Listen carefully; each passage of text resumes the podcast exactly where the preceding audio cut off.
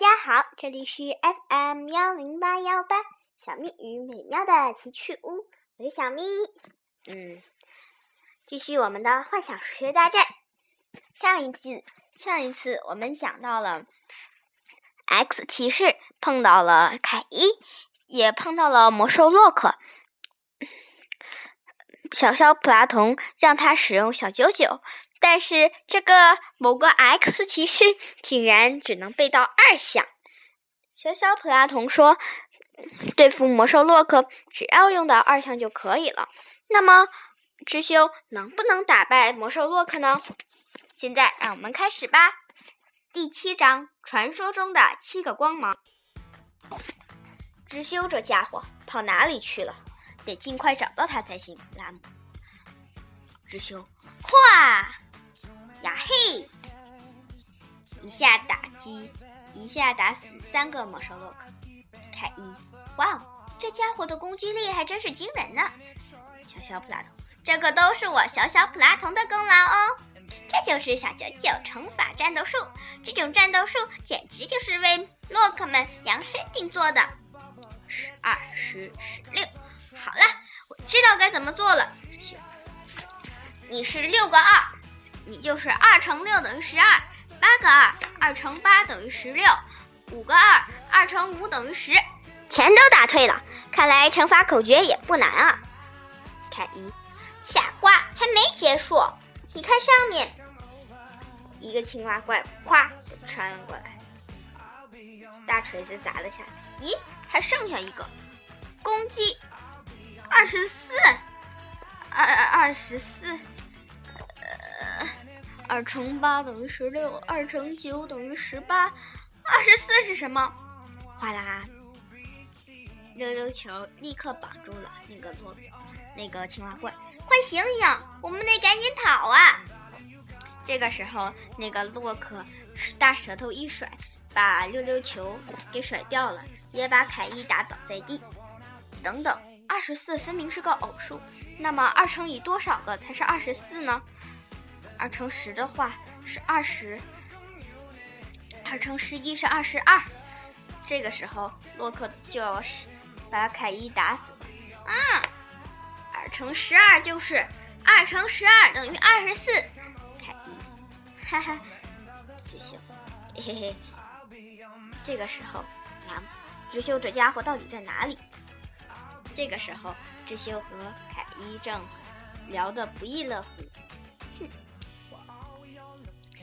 纳木，这两个人刚才还吵得不可开交呢，这么一会儿功夫就成好朋友了。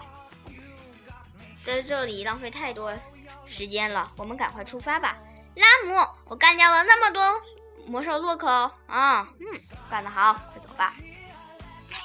快快，现在就出发。说什么呢？你也要去阿卡德王国吗？凯伊，当然了，以后你每次用剑都得跟我交交租金，我当然要跟着你了。智修怒了，这怎么会是你的剑呢？你这个小偷，从头到尾都在胡说八道。刚才不是同意给我租金了吗？你这个骗子，快还我宝剑！狼，哎，又开始了。阿卡德王国派拉女神的神殿，不管怎样，终于到了。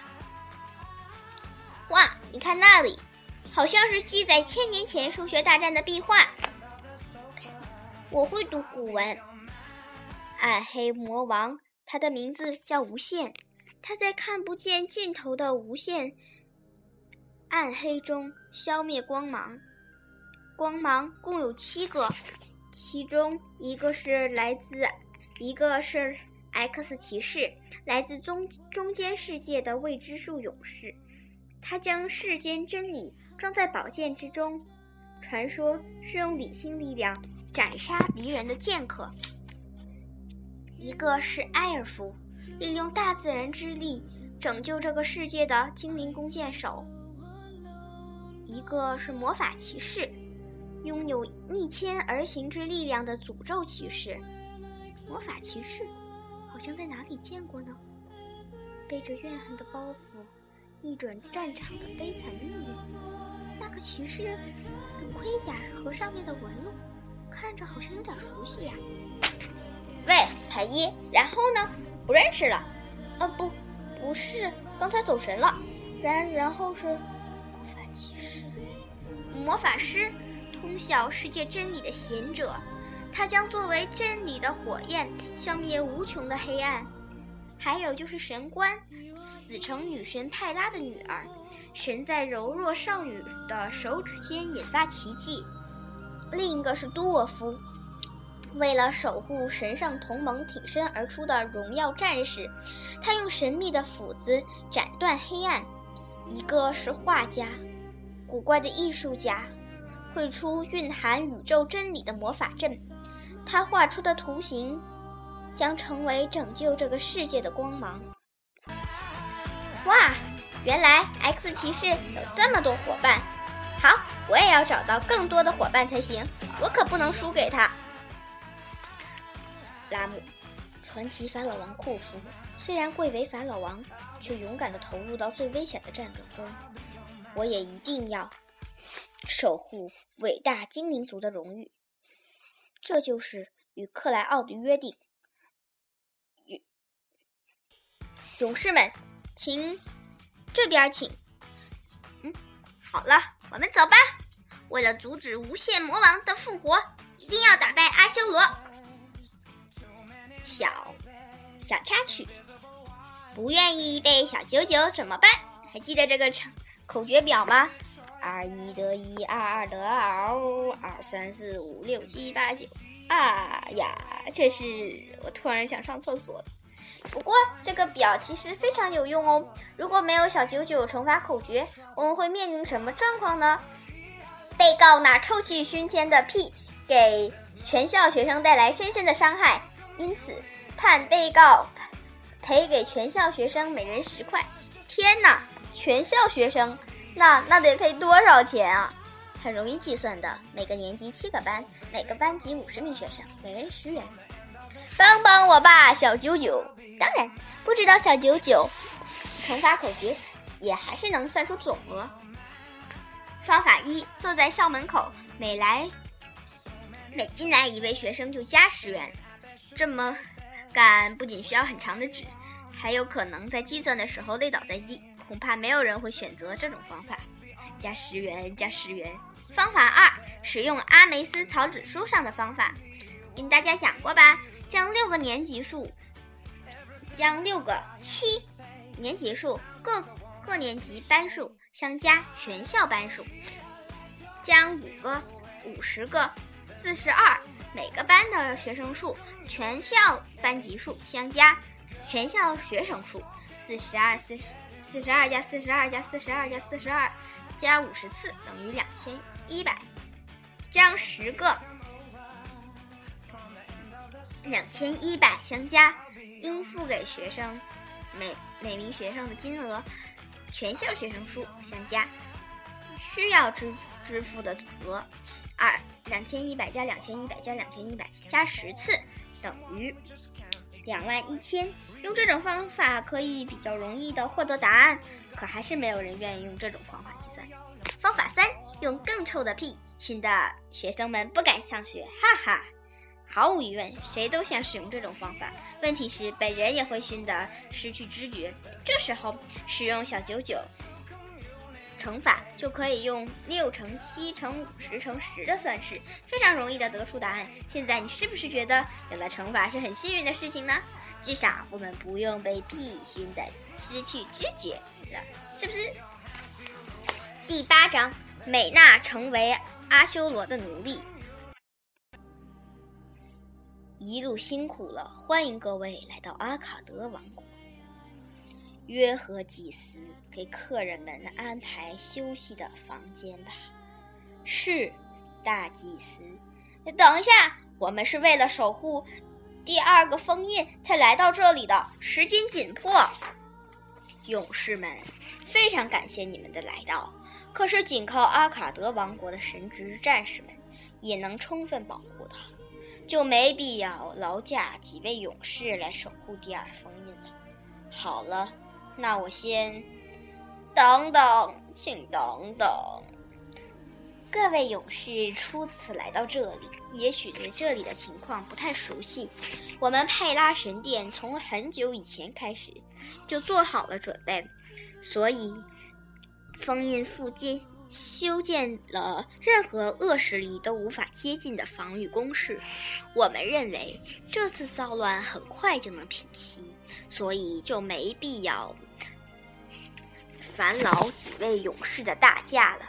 几位勇士在这里好好休息，等伊托尼亚的圣骑士抵达之后，和他们一起铲除阿修罗和矮人军团的残余势力就行了。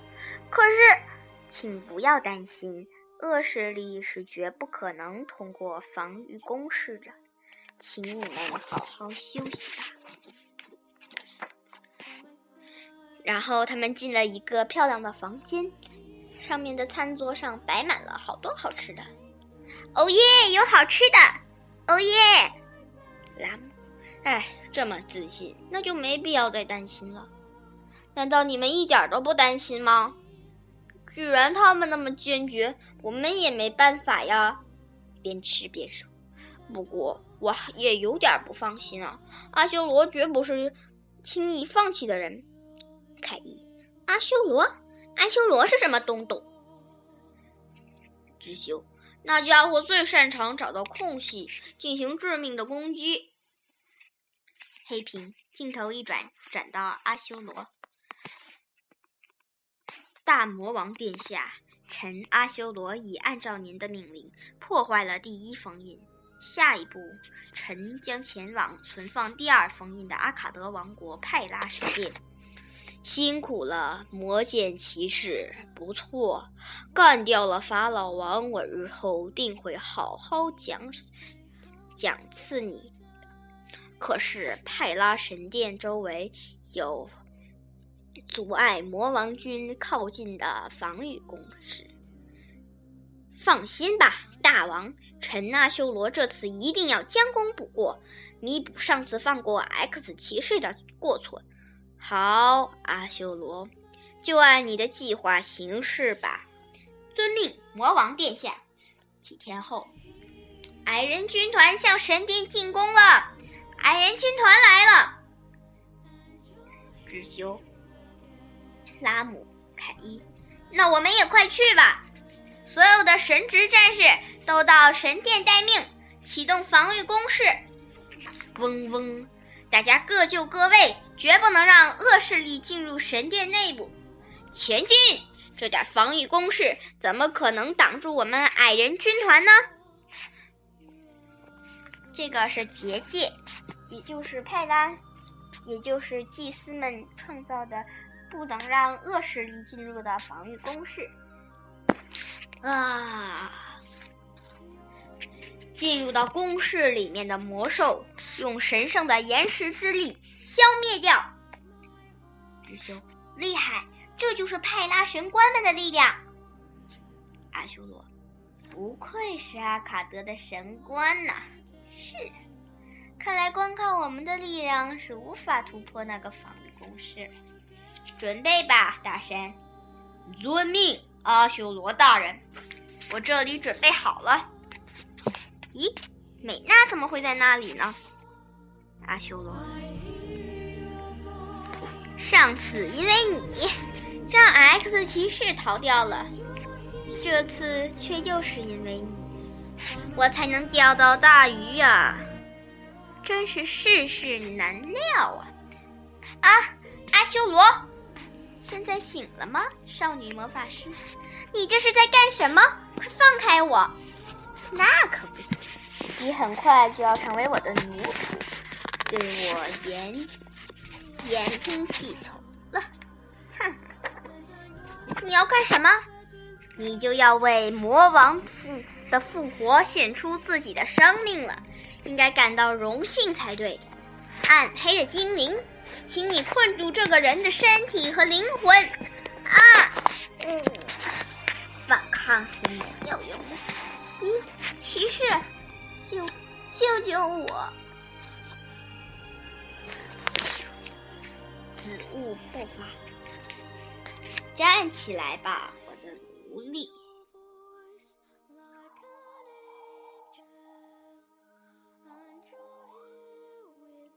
咚，梅娜醒了过来，但她已经成为了阿修罗的奴隶。她原本碧绿的，她原本墨绿色的大眼睛，现在变成了暗紫色。智修到底能不能救出美娜呢？让，让我们下次再说吧。小插曲：死记硬背就能学好数学吗？问题一：一千元去哪里了？有三只山羊在树书店啃数学书，因为这些羊实在太能吃了，一下子就吃掉了六十册价值五五百元的数学书。最后，这三只山羊各自掏出一万，共交给书店老板三万块钱。后来，为了回馈顾客，书店老板决定优惠五千元，于是给了。于是给了店员五千张纸币，让他还给山羊们。这下可糟了，店员不知道该怎么把五千元平分成三份，于是他就给了每只山羊三千元，把剩下的两千元放进了自己的腰包。咦，不对，看看这是怎么回事？每只山羊收回一千元，等于是每只山羊挑了九千元。那么九乘三等于二十七。共交了两万七千元，加上店员偷偷藏起来的两千元，就是两万九千元。那剩下的一千元跑哪里去了呢？不要盲目的先从计算开始，数学的快乐另有其在。正确的答案，别找那一千元了，反正又不是你的钱。读完这道题就开始盲目计算的同学们，是不是被搞糊涂啦？是不是为了找那丢失的一千元，翻遍了所有的地方？别急哦，在这道题里，你应该会找出点线索。老板返了五千元，被吃掉的数学书总价就变成了两万五千元，对吧？这样找回的零钱，找回的零钱五千元就被店羊就被店员和山羊们瓜分了。你先给我们说说怎么找线索吧。啊哈！读这本书的过程中，你会体会到的，不是盲目、快速的计算就能学好数学的。记住啦，你要有数学的第六感——感应力。